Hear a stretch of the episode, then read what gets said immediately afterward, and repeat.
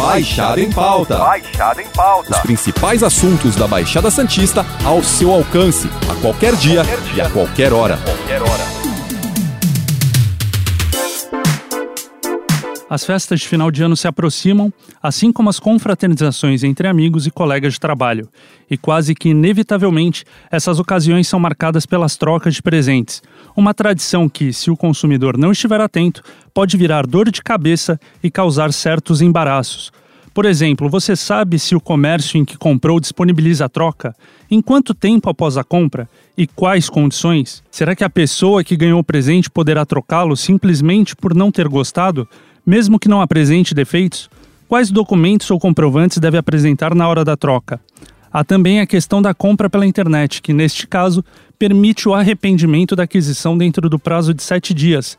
Regras mais engessadas, mas de conhecimento geral. Será que é a melhor opção, afinal, as requisições recaem sobre quem comprou? Para esclarecer algumas dúvidas sobre o assunto e explicar quais os direitos dos consumidores, o Baixada em Pauta recebe o advogado Rafael Quaresma, que é mestre em Direito do Consumidor e doutor de Direito Político e Econômico. Bom dia, Rafael, tudo bem? Oi, Matheus, bom dia a você, a todos aqui do Baixada em Pauta, uma alegria participar. Muito obrigado pelo convite. Vamos lá, Rafael. Essas dúvidas sobre as trocas de presentes durante as festas de final de ano são recorrentes nessa época do ano, né? E é um tema que sempre acaba sendo buscado pelas pessoas na internet.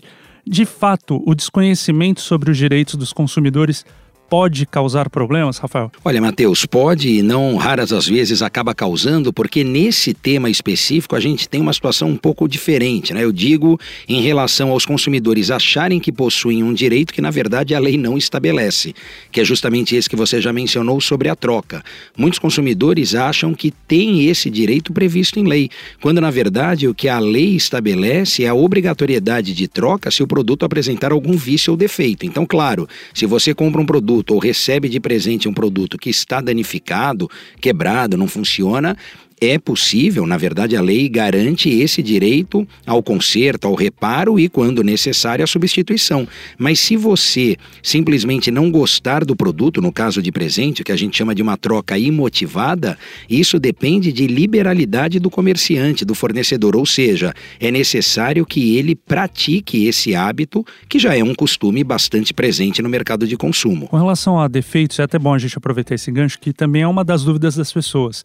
É a dúvida entre três meses, seis meses. Qual o prazo nesse tipo de situação também, só para a gente pontuar? Olha, a gente tem 30 ou 90 dias, dependendo do tipo de produto. A lei fala, se os produtos forem não duráveis, geralmente os itens de higiene, gêneros alimentícios, aqueles itens que são consumíveis, portanto bens não duráveis, o prazo é de 30 dias, segundo o artigo 26 do Código. Se forem bens duráveis, vestuário, eletroeletrônicos, eletrodomésticos, os produtos, não é? De um modo geral, nós temos 90 dias. Então, 30 ou 90 dias é, é, o prazo que o consumidor tem para reivindicar essa proteção. E aí é interessante porque a lei dá um prazo também ao fornecedor para que corrija, né? faça aquilo que determina a legislação. Dá um prazo de 30 dias a ele para sanar este vício, sanar aquele defeito. Somente após o decurso desse prazo de 30 dias é que o consumidor poderia, por exemplo, exigir a substituição do produto, solicitar a devolução da quantia ou até mesmo o abatimento proporcional do preço.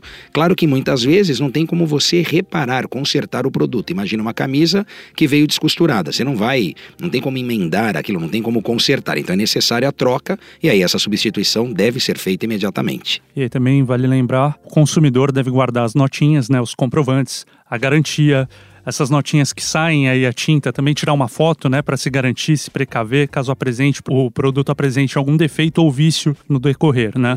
Exatamente. E hoje está muito fácil, pelo celular o consumidor faz essa prova e em relação às notas, Matheus, é sempre bom a gente reforçar a questão da nota eletrônica. Sim. Se o consumidor optar pela nota fiscal eletrônica, fornecendo seu CPF, ele tem aquilo eh, protegido para sempre, né? Porque ele consegue acessar depois no portal, no site da Fazenda, quais foram as notas emitidas em seu CPF. Perfeito. E como você disse, né, Rafael, o comércio, a, a, a, a troca pelo comércio onde se faz a compra presencial, ela não é obrigatória. Não, não, ela não é. E aí interessa dizer que é necessário que o consumidor conheça antes qual é a política daquele estabelecimento. Porque uhum. se não houver essa uh, certificação por parte do consumidor, às vezes ele acha que a loja pratica a troca imotivada, por exemplo, quando na verdade aquela loja não faz a troca de determinado produto. Então, é sempre bom a gente pecar pelo excesso. Pergunte, você que vai comprar um presente, para não virar ali uma dor de cabeça para o seu presenteado, confirme essa informação junto ao lojista, junto ao comerciante. É possível trocar? Se ele disser que é, você já está protegido quanto a isso. Aí eu entro nesse ponto. A questão do, do verbal, né? É permitido trocar? Ele diz que é. Aí vai o presenteado na hora H com o presente, ele quer trocar, e aí muda totalmente de figura a coisa. Não, não pode trocar, não trocamos o que fazer nesse momento? Olha, geralmente nestes casos, a política do estabelecimento, não é lógico que ela pode ser a informação prestada verbalmente, mas em regra estas eh, diretrizes elas estão estabelecidas geralmente perto do caixa, onde ficam os avisos da loja. É importante se certificar disso. É muito melhor, lógico que a informação verbal ela vale. O problema não é a falta de validade, é a dificuldade na produção da prova, uhum. porque aí você precisaria de alguém para atestar que aquilo foi dito. Então uma testemunha já fica uma coisa muito burocrática uma coisa muito complicada para o problema que é. É interessante, neste caso, ou que seja escrito na própria, no próprio cupom fiscal, na embalagem, que é permitida a troca, ou se isso já estiver fixado na loja, tira uma foto, deixa isso guardadinho, porque se amanhã precisar, você tem essa informação que foi a informação prestada quando da aquisição do produto. Essa é justamente a próxima pergunta. Você tem como garantir o precaver. Então, a própria nota, o, o vendedor ele pode ali anotar, fazer um, um, deixar um recado dizendo que está autorizada a troca dentro de um prazo determinado. O prazo também vai variar de acordo com a política do estabelecimento. Mas qual é o prazo, Matheus? Em regra, se trabalha 30 dias. Uhum. E aí, quando a gente fala dessa anotação, dependendo do fornecedor, dependendo do produto, por exemplo, é muito comum na parte eh, dos calçados, não é? tênis, sapato, na caixa já vem um carimbo com a data e o prazo de 30 dias. Uhum. Aquilo é suficiente para garantir esse direito ao presenteado. No caso a pessoa receba um presente, chegue na loja para trocar e o vendedor fale que aquele produto foi comprado por determinado valor e que agora o mesmo produto custa um valor maior é, e que ele teria que pagar, arcar com a diferença. A gente sabe que, lógico, se a pessoa escolhe um outro produto, né, outro modelo e ele tem valor maior, aí sim tem que arcar com a diferença. Assim como se estiver menor, também a pessoa pode complementar a compra, né? Exatamente. Mas e nesse caso, do mesmo produto? Vamos lá, olha, ah, a questão em relação a um valor maior ou menor é uma operação matemática ali, né? A questão é aritmética. Então, se o valor for maior, ele paga a diferença. Se o valor for menor, em tese, ele receberia essa quantia de volta. Como não há devolução, porque tudo isso depende de manifestação de vontade do comerciante, ele fica com aquele crédito e pode, portanto, como você bem disse, complementar a venda. Agora, em relação ao mesmo produto, não importa a variação de preço, né? porque isso seria um distanciamento da boa-fé, que é um princípio norteador da relação de consumo. Se eu tenho aquele valor que sofreu alguma alteração para o mesmo produto e o consumidor quer trocar pelo mesmo produto, não há que se falar em diferença, nem se ficou mais barato, nem se ficou mais caro. Agora, quando o consumidor opta por outro produto, o que vai mandar é o valor pago por ele ou por quem o presenteou. Uhum. Ou seja, aquele valor de face da nota fiscal é que determina qual é o crédito que ele tem na loja. Perfeito. E se na loja não tiver o produto que, que a pessoa quer para trocar pelo mesmo, né? E nada mais interesse, nenhum outro tipo de produto. Nesse caso, o que é garantido para o presenteado? Ele pode reivindicar uma ampliação aí do prazo para troca, para a escolha de outro produto, já que nada interessou. É, é pedido um reembolso? O que que funciona nesse tipo de caso? Olha, geralmente nestes casos, para não gerar uma frustração num direito que o próprio comerciante reconhece, né? Vamos voltar aqui no início, não é obrigado a troca imotivada, mas a partir do momento que ele concorda com essa política, que é uma política comum, presente no mercado de consumo, é um costume bem arraigado na nossa sociedade, ele não pode frustrar esta legítima expectativa criando algum embaraço, alguma complicação. Então, qual seria, e também, obviamente, ele não vai devolver o valor, senão ele perde a venda, não é? Sim. Então, qual seria uma boa saída que atende aos interesses de ambos ali, tanto do fornecedor quanto do consumidor?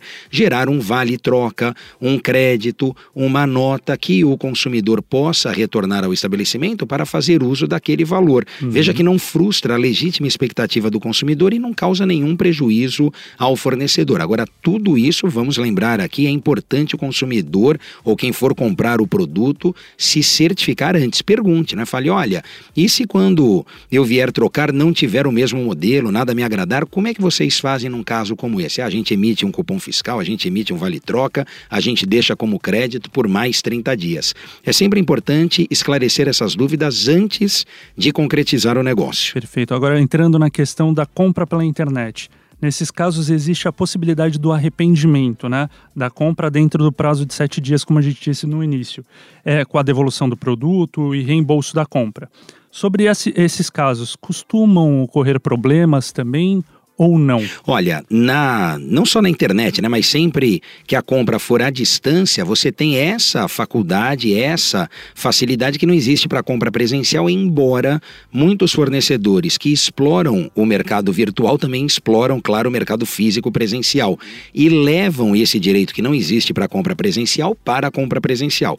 Um exemplo, sem citar nomes, são as empresas de telefonia. Elas têm lojas físicas, lojas virtuais e não raras às vezes, quando você compra o celular na loja física, ela te dá por liberalidade esse direito de arrependimento. Mas na compra à distância, internet, TV, catálogo, telefone, você tem a possibilidade do arrependimento por sete dias. Neste caso, primeiro que não há justificativa, não há motivo, não é um arrependimento imotivado. Segundo que neste aspecto é sempre bom a gente lembrar que o consumidor ele não pode ser penalizado, ou seja, não é porque ele exerceu essa prerrogativa, o seu direito de arrependimento que ele terá descontado, por exemplo, o valor do frete, o custo para a retirada, as taxas administrativas com cartão de débito ou crédito. Tudo isso é o que a gente diz um risco do negócio de quem aceita vender pela internet. Uhum. A internet traz muita coisa boa, não só ao consumidor, mas sobretudo ao fornecedor. Ora, se ele experimenta o bônus, ele precisa arcar também com o ônus. E qual é o ônus nesse caso? Para aqueles que se arrependerem, ressarcimento integral do valor despendido. Nesse caso tem uma situação curiosa que é assim, eu faço a compra pela internet para presentear um terceiro. E esse terceiro teve algum problema aí com o produto, com o presente, né? Não gostou, não coube, enfim. Essa compra, esse arrependimento tem que partir do comprador mesmo, de quem presenteou, né? É, geralmente é assim, ou como que funcionam hoje essas, essas compras pela internet para presentear? Olha, é possível você utilizar a internet para a aquisição de presentes ou para presentear alguém. Esse prazo de sete dias que a gente fala, é, Matheus, é o prazo para o arrependimento contado a partir do recebimento do produto. Então é interessante que aquele que recebeu o produto enquanto presente já diga, né? Sinalize se há ou não interesse, se serviu, se gostou, porque naquele prazo de sete dias não é necessário nenhuma justificativa. Agora, às vezes, o presenteado gostou do, do presente, mas o produto apresenta algum tipo de vício ou defeito. Aí a gente entra na política normal da compra presencial, ou seja, a comunicação naquele prazo de 30 ou 90 dias para que o fornecedor corrija o problema ou faça a substituição do produto. Mas aí veja que a gente tem um justo motivo, tem um fundamento para agir dessa maneira. Nos sete primeiros dias, não há qualquer justificativa, né? é imotivado esse arrependimento. Ou seja, a comunicação também entre quem dá o presente e quem, recebe, quem recebe, né? Olha claro. só, eu comprei pela internet, já prova aí, já testa, vê se está tudo certinho, que senão tenho que que entrar aí com pedido de arrependimento dentro dos sete dias. Né? É, veja se é do seu agrado ou não, porque nestes sete dias tudo se resolve muito facilmente. Também nessa, nessa época do ano, assim, as pessoas costumam comprar antecipadamente né, os presentes, principalmente quem compra pela internet, né? E ele pode chegar bem antes do prazo da data é, da entrega do presente, ou seja, criando aí mais um problema. Como você disse, né? O prazo de sete dias para um eventual arrependimento começa a correr da data do recebimento da compra. Ou seja, comprei uma semana antes, dez dias antes, sinto muito, mas você não vai poder trocar o seu presente a não ser que ele tenha algum presente algum problema ou defeito. É isso. Em né? regra seria isso, é exatamente isso. A não ser também que a política do site permita e alargue esse direito, como os grandes, os, né, os líderes ali do segmento nesse mercado de consumo fazem. Então, muitas das vezes, eles alargam em sete dias para 30 dias. Porque veja que o consumidor ele fica ali numa situação delicada. Ele não pode uh, deixar muito próximo, porque pode perder o, o, prazo, né? O período de entrega acaba passando a data comemorativa, então ah, eu vou comprar no dia 20. Bom, tem 10 dias para entregar, pode receber só no dia 30. Né? Então não interessa se fosse, por exemplo, Natal, dezembro. Por outro lado, se ele compra muito antes e recebe antes também, ele acabaria involuntariamente abrindo mão desse direito de arrependimento nos sete dias. Se bem que também seria para o arrependimento, né? Não para uma troca de, de, A gente está falando. Pro vício ou defeito, para troca, não. Então vamos imaginar que eu comprei pela internet. Pode acontecer do produto vir danificado e eu só ter essa informação quando eu abro o produto. E lógico, se ele é para presente, eu acabei não abrindo, mas o meu filho, o presenteado, lá seja quem for, o destinatário daquele produto, vai perceber que veio faltando uma peça, algum dano, quebrado, enfim, quando ele abre. Neste caso, não precisa nem lembrar dos sete dias. Os sete dias não se prestam a essa finalidade. Para isso, o consumidor tem, aí sim, esse direito protegido, é, resguardado, previsto em lei, para a hipótese de vício do produto. Legal, Rafael, a gente falou de compra e venda é, pela internet, loja física. E aí, fora ali durante o café, você me falou que durante esse período de festas, é, é, no intervalo, né? Natal e Ano Novo costuma dar problema a compra com roupas para o Réveillon. É isso, esse é um tipo de problema então que costuma é. ocorrer. Explica na, um pouco pra é, gente. Na verdade, Matheus, não é propriamente que ocorra ali um problema, Exato, mas é que a gente tem uma mudança dessa postura, desse costume uhum. da troca, não é? Uh, imotivada ali. Por quê? Porque os comerciantes, eles aproveitam e sabem desse apelo que tem as roupas brancas para a virada de ano, para a festa de Réveillon, e eles, quando comercializam essas roupas, muitos deles tiram, subtraem essa possibilidade de troca, a não ser, claro, que haja algum problema, vício ou defeito, isso independe de vontade do comerciante. Aí a lei diz que tem que cumprir e ponto final. Mas aquela eh, camaradagem que a gente vê em relação, por exemplo, às datas comemorativas ao longo do ano, para o Réveillon, o comerciante não permite a troca imotivada. Por que, que ele faz isso? Porque muitas das vezes ele está já é, desovando estoque, comercializando aquele tipo de produto que tem um apelo numa data específica. e né, para evitar, claro, que maus consumidores também possam fazer uso indevido do produto e depois volta e fala: olha, eu quero trocar, não que ele vá receber o dinheiro de volta, mas troca o vestido branco, a camisa branca, por algum de uma outra cor e ele não venderá aquele produto branco. Então, nestes casos, não é incomum, ao contrário, é bastante frequente, as lojas fazem o inverso, elas já avisam põe cartazes, não é? ali quando tem aquela arara com as roupas brancas tal, eles já colocam, olha, não há troca, a não ser que tenha algum, algum problema. Por quê? Porque com isso se evita essa possibilidade do consumidor retornar depois do Réveillon com um produto branco que não será facilmente comercializado pelo vendedor, pelo fornecedor. E mesmo que essa informação não seja exposta, acho que vale também a mesma regra para compra, venda, loja física, internet, a comunicação, né? Você perguntar, você pedir um comprovante, talvez, como a gente falou, mencionou no começo, né? Uma, uma comprovante mesmo de venda anotado que pode trocar em determinado prazo, vale essa, essa comunicação, nunca é demais, né, Rafael? Sem, sem dúvida, Matheus, nunca é demais. E aí, aqui a gente vai dizer o seguinte: isso é possível, né? Quer dizer, segregar esse direito para as roupas de Réveillon, como a gente exemplificou, mas não podemos esquecer da praxe no mercado. A, o costume arraigado é de que pode ser feita a troca. Então, quem deve fazer esse alerta? O fornecedor. O fornecedor está no seu direito de não permitir, não tolerar a troca das peças de Réveillon. Perfeito. Mas o que, que ele deve fazer? Avisar previamente o consumidor. Uhum. Não pode esperar que isso parta do consumidor,